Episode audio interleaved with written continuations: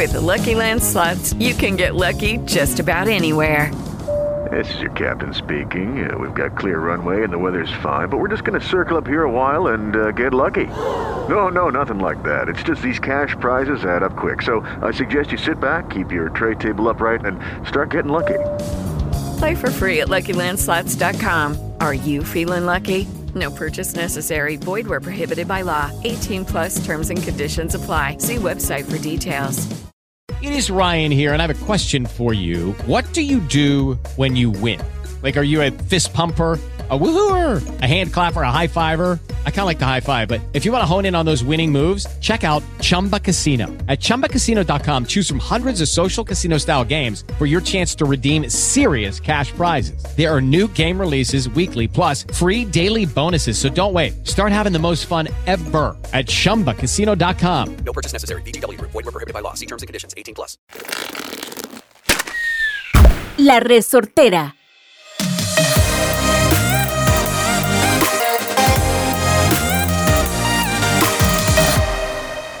Hola, ¿qué tal? Gracias por acompañarnos en un nuevo episodio de Tenemos que hablar, este dedicado especialmente a las que tenemos vagina, pero igual, aunque no tengas una, puedes aprender, porque a veces decimos, esto no es algo que me concierne y no me meto en el tema, pero qué importante que todos supiéramos del género opuesto. Y mm, yo no me puedo echar esta conversación sola le mando un gran saludo a Shirley, que está fuera del país en una gran aventura que ustedes van a poder seguir por su cuenta de Instagram. Y hoy me acompaña la doctora Karen Bedel. Ella es la experta que además, eh, bueno, anda en un recorrido por una de las campañas que tiene Saba a lo largo y ancho de Costa Rica. Y pues se ha encargado de presentarnos a todas nosotras una nueva manera de ver nuestra, bueno, pues nuestra zona reproductiva, nuestra menstruación y todo lo que concierne a ella. Karen, gracias por venirse que estabas muy tallada con pacientes y yo te agradezco que sacaras el ratito. Claro que sí, muchas gracias Sarita por invitarme. Yo súper honrada de estar aquí presentándoles pues un tema que es súper importante para todas, pero como vos decís, bueno, todos tenemos el derecho de aprender, ¿verdad? De las diferentes cosas que pueden pasar en nuestra zona V, cómo cuidarla, cómo identificar diferentes cosas para poder consultar, ¿verdad? Entonces sí, creo que es un tema que me encanta. Antes, si nos daban algo de información, era máximo, mijita, eso es la regla, póngase algo y siga su vida. Creo que eso es lo único que, pues, que nos contaban y nos informaban y ahora en nuestra adultez o con el acceso a la información podemos conocer cada vez más nuestro cuerpo creo que cuando en alguna etapa de mi vida más temprana sentía algún flujo que no era la menstruación, pensaba como, ¡Ah! ya me vino, ya, me bajó, pero ¿en qué época estoy o cuándo es? Y empezamos como a confundirnos y desconocemos que nuestra vagina tiene flujos, pero al menos yo profesionalmente no sé eh, de dónde vienen o a qué se deben y en qué etapa del ciclo se presentan. Claro que sí, bueno, es un tema súper extenso, pero sí es importante entender que el flujo va cambiando durante el ciclo según la hormona que esté predominando. Entonces, bueno, es un tema que además a mí me encanta porque hay demasiados mitos alrededor, ¿verdad? Es decir, ¿será que el flujo tiene que tener un olor específico o será que la vagina huele feo, ¿verdad? Y es un, un mito que hemos tratado de derribar día con día, ¿verdad? De que no debería tener ningún mal olor. Sí, a veces pensamos, o al menos yo creía que la vagina es seca todo el mes, que nada debería salir y solo la menstruación. Exactamente, y creo que eso es muy importante. Entonces, primero como entender que tenemos glándulas, tenemos glándulas en todo canal vaginal y también tenemos glándulas en la parte del útero o en la parte del cervix. Entonces, dependiendo de la etapa del mes que nos encontremos, hay un flujo que va a salir por glándulas vaginales y otro que va a ser Ah. Cervical, ¿verdad? Que eso es muy importante o que va a provenir del útero. Que eso es muy importante, sobre todo en chicas que no usan métodos de planificación, que pueden lograr identificar o evaluar ese flujo ovulatorio, que es un flujo ovulatorio completamente distinto, ¿verdad? Que viene o proviene propiamente del útero. Entonces, bueno, como para empezar por el inicio, el ciclo menstrual tiene dos partes. Una parte folicular, que es donde empieza a crecer esos folículos del ovario para ovular, y tiene una parte premenstrual. Entonces, el flujo varía según en qué momento nos encontremos. Yo, bueno, algo que es importante es que cuando tenemos esa menstruación o esos primeros días de menstruación, nos encontramos en esa primera fase y la menstruación también puede ser distinta porque, bueno, yo recibo muchas chicas que me preguntan, ay, pero es normal tener, no sé, la sangre color oscuro o tal vez yo noto que mi sangre es súper café y no sé si eso es normal porque o a veces... espesa o muy líquida. Exacto, que o no la ven, o tal vez con muchos coágulos, o tal vez diferente. Entonces, sí, efectivamente, incluso el ciclo menstrual puedes tener un flujo diferente, ¿verdad? Que puede variar de color a color según el momento en que esté. Ok, entonces significa que cuando estamos en nuestro periodo, aparte de la menstruación, podemos tener también flujo que no está relacionado a, pues, al sangrado tal cual. Exacto. Entonces, como para empezar por el día uno, para que sea más fácil como de entender. Entonces, día uno va a ser esa sangre que puede ser un poquito más cafecita, ¿verdad? Que ya se va tornando roja, ¿verdad? Ese ya es el primer día de la menstruación donde vemos ese flujo rojo, donde ya sangramos.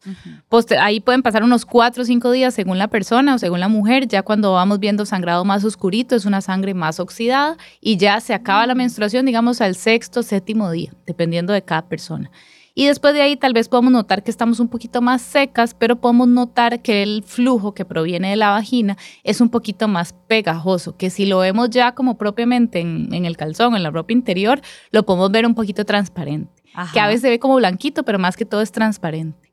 Y a partir de ahí, que puede ser desde el día 9 hasta que ovulamos, es un flujo que empieza a aumentar en cantidad y que pues, sobre todo es como transparente, más fértil.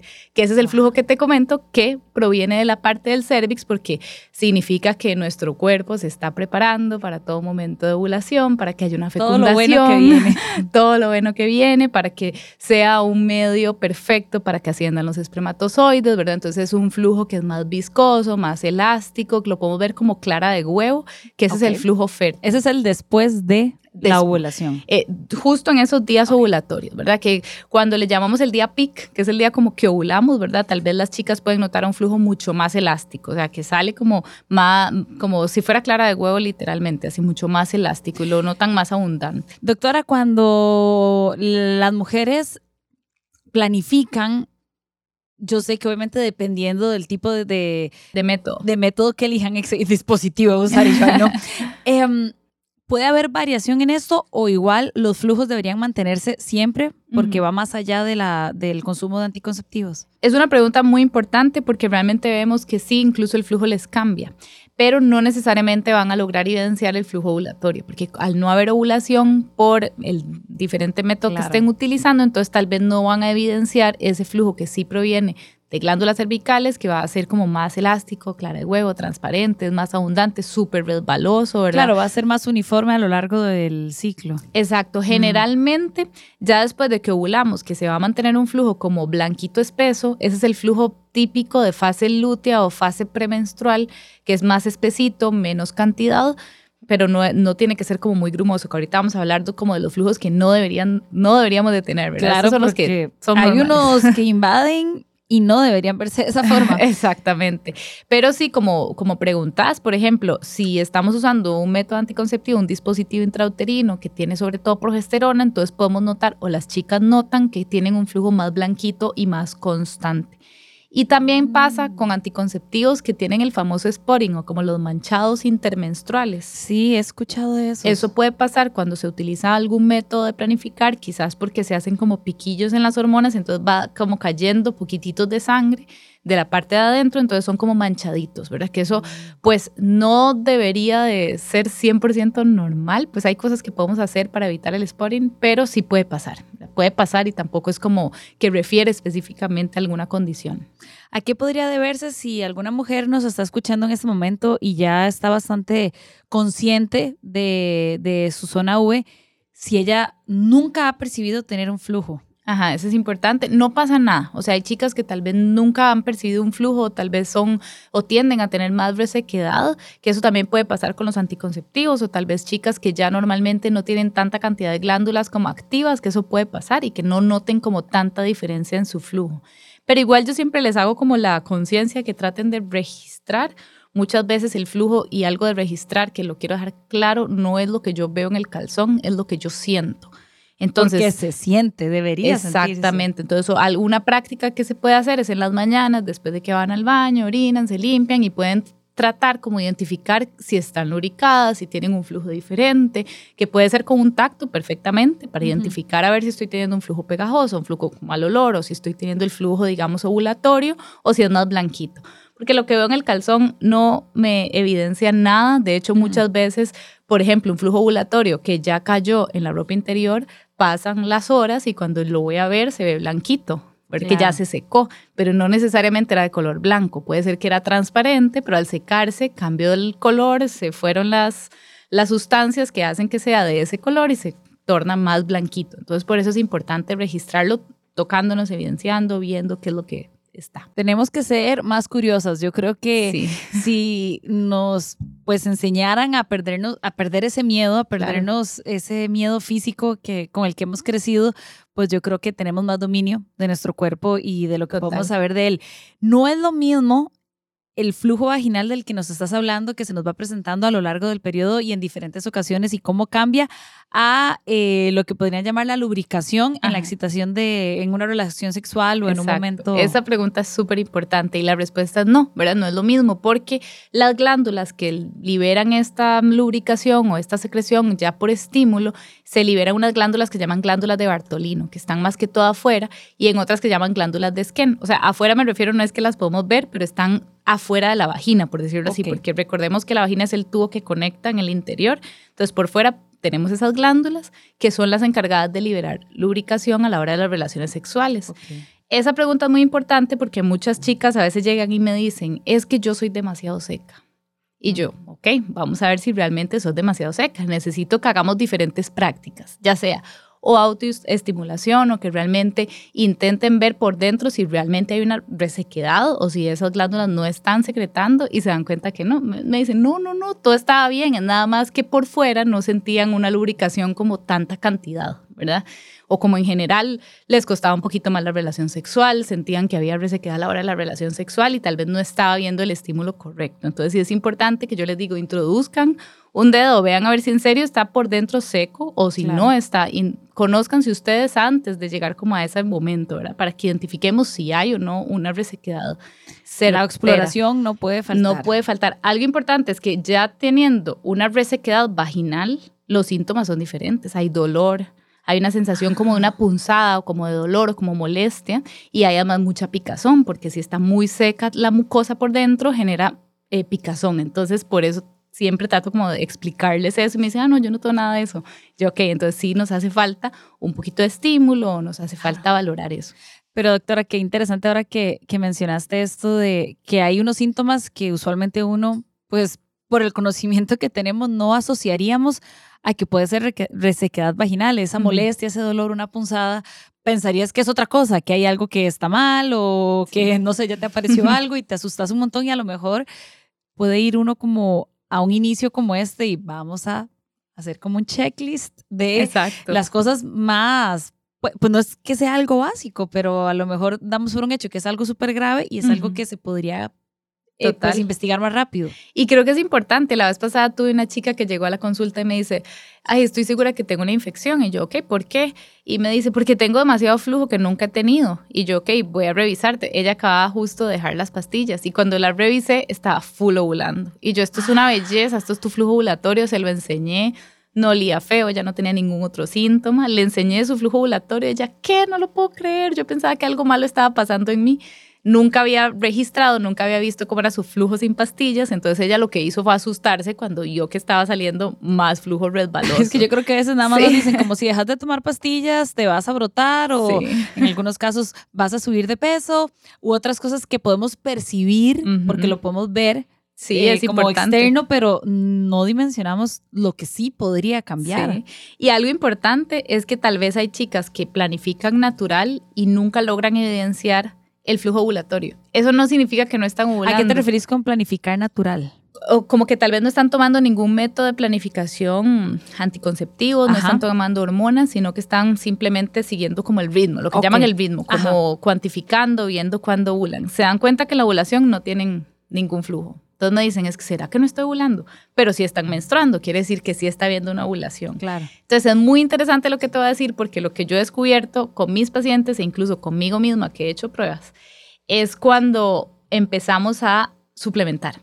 Entonces yo empiezo una suplementación, por ejemplo, básico con complejo B y nos damos cuenta que al introducir complejo B mejora el flujo ovulatorio. O sea, empezamos a notar que el flujo cambia y que sí estamos teniendo más cantidad. Mm. Eso quiere decir que hay un tema como de transporte hormonal interesante en esa persona. Entonces sí, a veces tal vez no asustarnos tanto si no estoy logrando ver el flujo, no, no preocuparnos tanto, sino consultar como para ver si es que me está faltando alguna vitamina, algún suplemento, algo. Yo creo que a lo largo del mes, como estamos conversando la doctora y yo, pues vamos viendo y sintiendo todos estos eh, flujos que van variando y yo creo que por eso muchas hemos decidido eh, que nuestro mejor aliado también sea, por ejemplo, un protector. Ujú. Saba ha puesto una gran gama de opciones para las chicas que necesitan uno un poco más grande, uno más pequeño, uno más ancho, uno más estrecho para poder ir al gimnasio, porque obviamente cuando, bueno, al menos a mí me pasa que cuando estoy haciendo ejercicio, dependiendo del tipo de rutina que esté haciendo, puedo percibir la salida de un flujo. Y entonces como que te sentís incómoda, como "Ah, se me va a manchar la licra o qué está pasando o no, no sé qué está saliendo. Y los protectores son pues nuestros aliados en estas otras etapas del mes que siempre estamos acostumbradas, bueno, un tampón, una toalla, tengo aquí mi sábado, por ejemplo, y listo, y ya pasa la menstruación y se nos olvida. Y creo que el protector puede ser un gran aliado incluso para las huellas que queremos observar. Claro que sí, nos puede dar mucha información, pero también nos puede dar mucha tranquilidad, como vos decís, ¿verdad? Nos puede dar mucha tranquilidad a lo largo del día, a sentirnos más seguras y a sentirnos más cómodas. Algo importante con el protector es que también nuestra zona V tiene bastante sudor porque tenemos muchas glándulas. Entonces muchas veces notamos que tal vez el protector está más húmedo y no necesariamente es un flujo, sino que tal vez hubo un poquito más de humedad. Entonces ahí lo que yo recomiendo siempre es que los protectores Saba los cambien cada cuatro horas, cada cinco horas, igual como si fuera una toalla. Porque a veces uno dice, ok, entonces me lo pongo en la mañana, me lo cambio en la noche y cuando llegue la noche está así, ¿verdad? Todo Y ya, ya roti- mojado, rotito el algodón. Exacto. Ya hecho como una pelotita. Exacto, lo ideal sería cambiárselo dos, tres veces al día por lo menos, como para que noten, ¿verdad? También el- la diferencia en el flujo, se sientan más tranquilas, Sí, el haya más es seguridad. andar por lo menos unos tres o cuatro si vamos a estar todo el día afuera o Exacto. siempre andarlos ahí. Sí, yo creo que muchas vamos a coincidir en esto, en que si estamos en un momento inesperado, sabemos que no estamos en nuestra menstruación y cae un flujo que a ve- a veces, bueno, en mi caso suele ser bastante, no cuantioso, no sé cómo decirlo. Eh, no es así como cualquier cosita, entonces te empezás a como sentir incómoda, incluso pues quedarte con tu ropa interior húmeda no es la sensación más Más placentera. placentera. Ujú. Entonces yo sí creo que, que a partir de hoy deberían acostumbrarse siempre a andar unos dos o tres. Claro. Son tan peques y traen, muchos traen empaques muy lindos, unos como con celestito y blanco, otros vienen completamente Sí. blancos sin ningún tipo de color.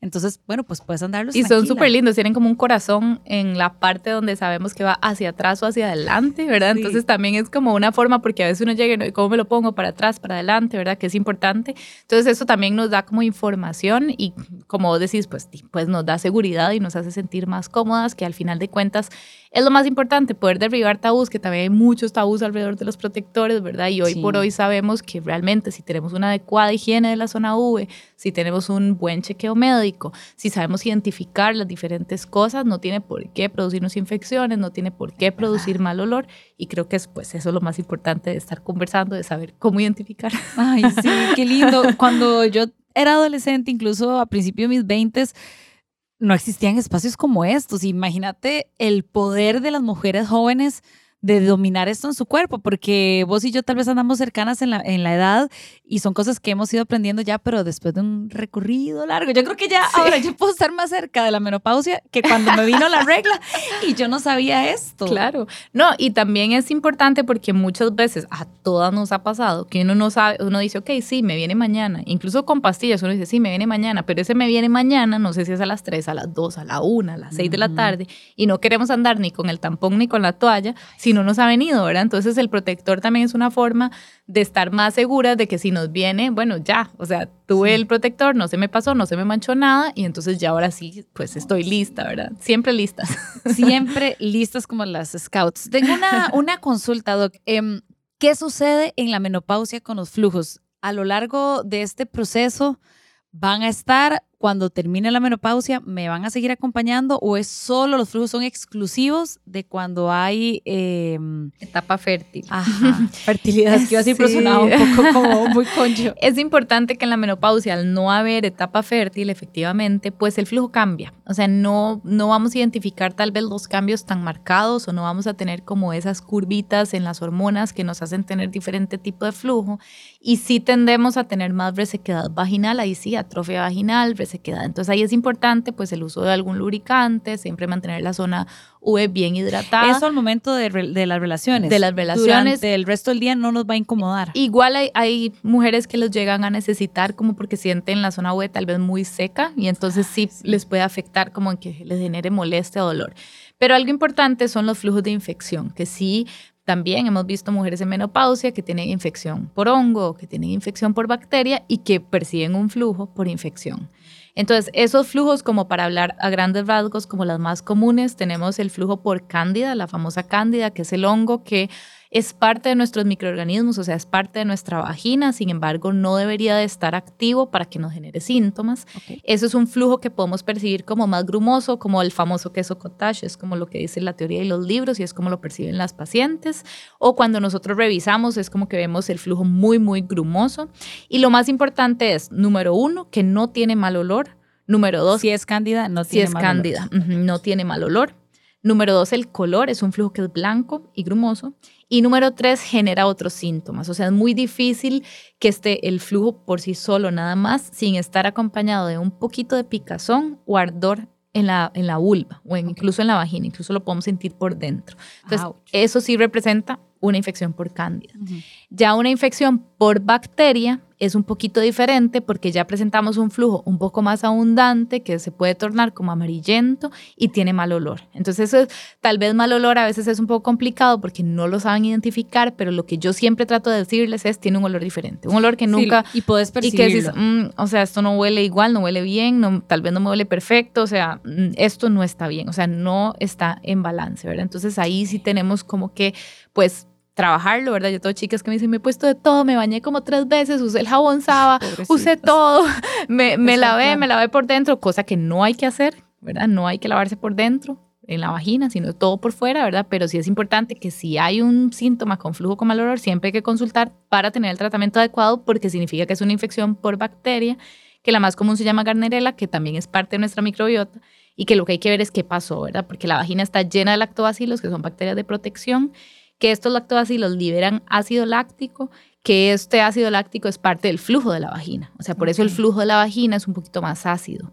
Es un poco más ácido, puede cambiar durante el mes, que es algo que no, que no hablamos, como de esa acidez de la vagina o ese sabor ácido del flujo de la vagina, que sí puede cambiar durante el mes. O sea, cuando estamos en un momento de ovulación, puede ser un poquito menos ácido para que no mate a todos los espermatozoides. No, para que no sea tan tóxico, no seamos tan tóxicos. y ya después de la ovulación, que supuestamente hubo una fecundación, entonces ya el flujo se vuelve un poquito más ácido para impedir que asciendan bacterias, todo en fin de proteger ese óvulo, todo en fin de proteger esa, eh, esa parte interna, ¿verdad? Por si acaso hubo una fecundación, porque todo nuestro ciclo está pensado para eso.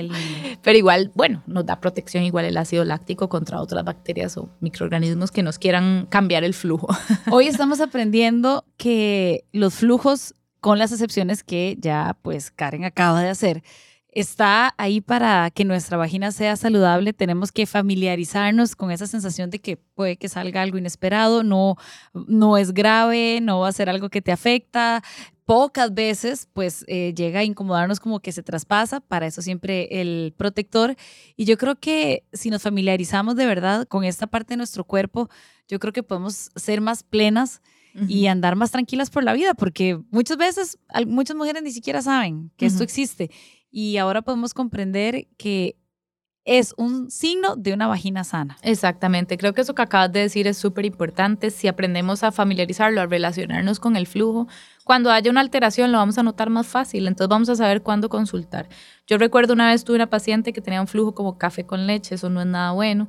Eh, ol- olía muy mal, eso ya, era ya datos de que algo estaba pasando internamente y ella consultó hasta un año después de presentar el flujo. Para ella o, mm, sentía que era tal vez normal, no sabía cuál era la diferencia.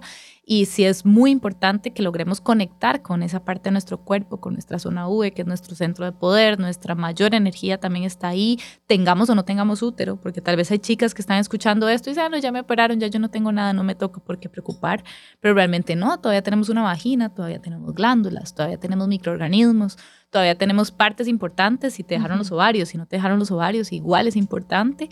Siempre, siempre, siempre tener esa conexión para saber cuando algo está alterado, siempre consultar a tiempo. Y eso lo vamos a lograr conectando con nosotras y conociéndonos. Autoconocimiento es la clave. A veces, yo quiero cerrar con esto, si nos da vergüenza, si sentimos que nos van a juzgar, que el doctor, quién sabe qué va a pensar o me va a regañar, no pasa. O sea, ustedes los médicos creo que son las personas más neutrales en la tierra y que más bien están deseosos de que la gente se pueda acercar en un, como en un momento temprano de cuando notamos alguna anomalía para que los padecimientos no lleguen a afectarnos de verdad. Y yo creo que la ida al ginecólogo o a un médico que nos pueda guiar en nuestra salud sexual, siempre lo vamos como, ¿verdad? Rezagando, lo voy dejando de último, procrastino eso. Y cuando llego a veces puede ser muy tarde, como este caso que nos hablaste. Y, mm, la pues prevención es la clave. Así es. Doc, muchas gracias por haber venido. Eh, en un par de episodios vamos a entregarles una información muy especial. Espero que lo puedan escuchar y eh, espero tenerla pronto por aquí. Muchas gracias por la invitación. Nos vemos pronto. Chao. Chao.